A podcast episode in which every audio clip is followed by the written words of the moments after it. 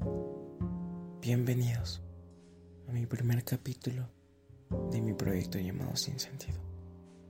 Soy un joven de 17 años que quiere a través de podcast transmitir y compartir las incógnitas que un adolescente se cuestiona cada día y lograr empatizar con las personas que estén hoy han pasado esta etapa tan crucial en nuestro destino.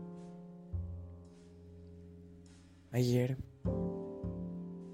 empecé hablando sobre cómo las acciones que podemos tomar a esta edad puede afectar bastante.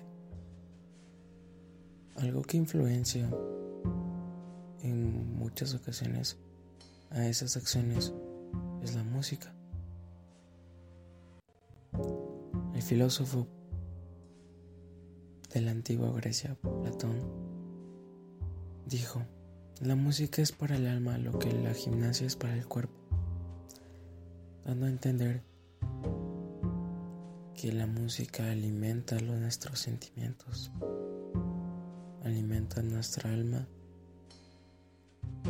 y cómo nos podemos sentir a través de escuchar una canción de cualquier género.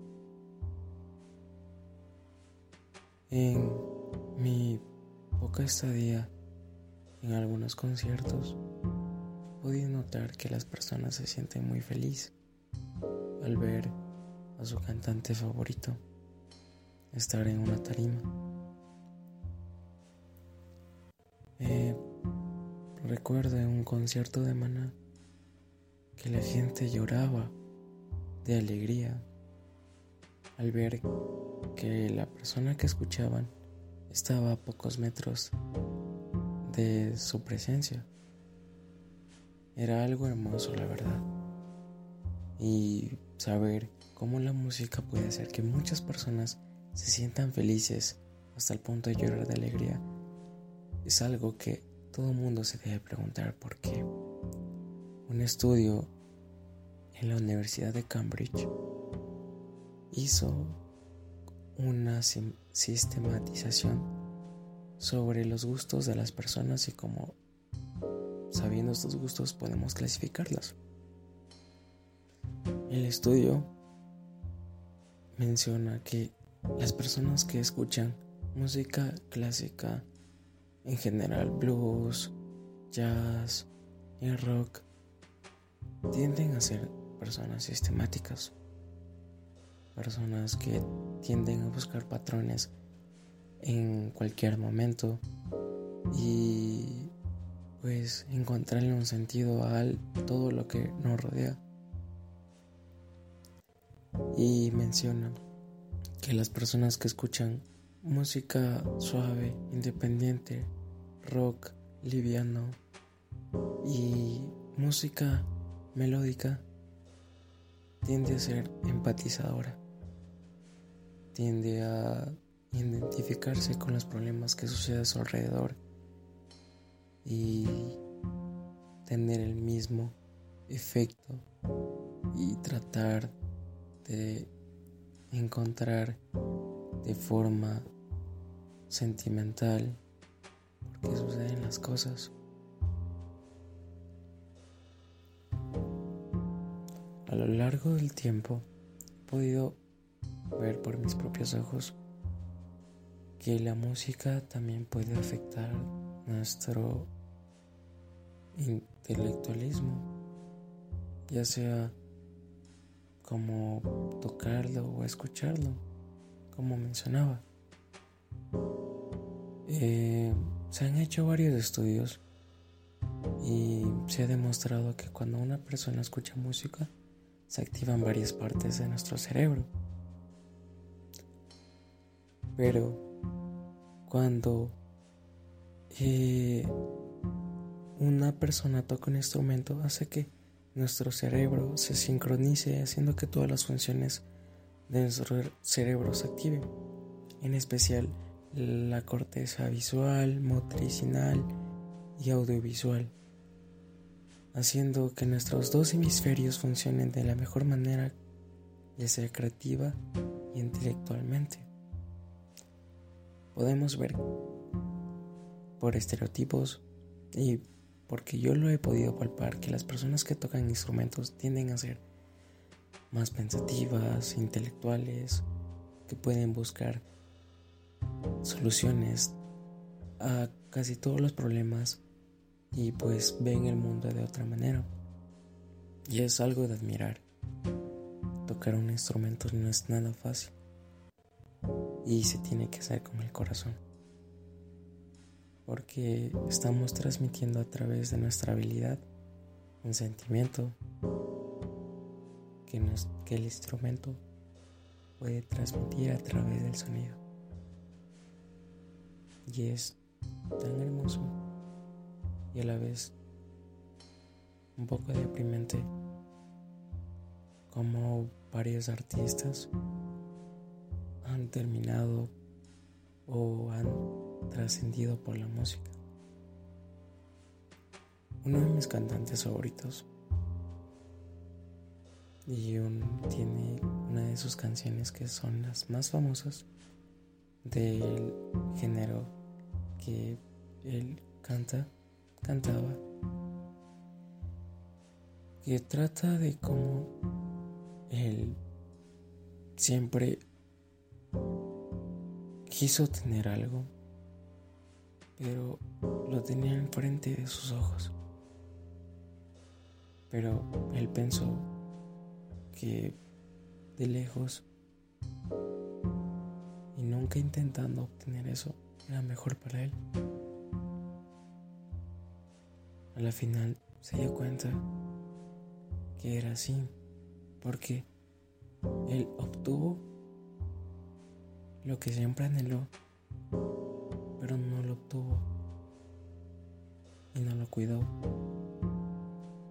Y el tiempo que tenía eso en sus manos fue muy corto. La canción refleja su frustramiento y cómo él es optimista. La canción se llama Lil Star Shopping de Lil Peep. Y pues es donde podemos notar una melodía baja, un ritmo muy lento, una voz que trata de acordarse al ritmo y que para cualquier persona que le guste ese género hace reflexionar de todas las cosas.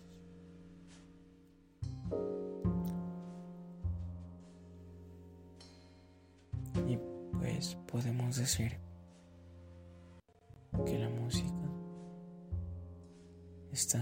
importante en nuestra vida, en nuestra sociedad y cultura. Sea donde escuchemos, sea cuando escuchemos, en qué situación es importante. Hay pocas personas que pueden apreciar la música. Pero yo creo que todos podemos transmitirla a nuestra manera. Podemos sentirla a nuestra manera. Hacer que nuestros sentimientos puedan traducir la música a nuestra manera.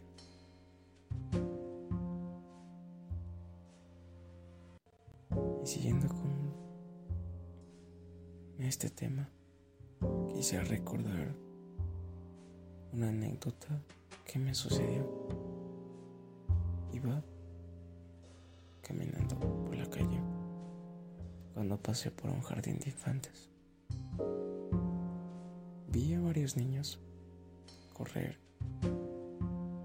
y cuando la profesora se acercó a ellos y empezó a cantar una canción infantil. En mi cabeza se plasmó recuerdos de mi niñez. Es ahí donde sentí nostalgia. La nostalgia.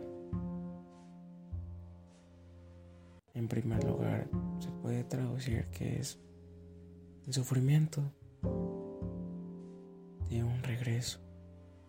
En este caso, regreso eran recuerdos que se plasmaban en mi cabeza. Saber que esa música que yo escuchaba, esos cánticos infantiles,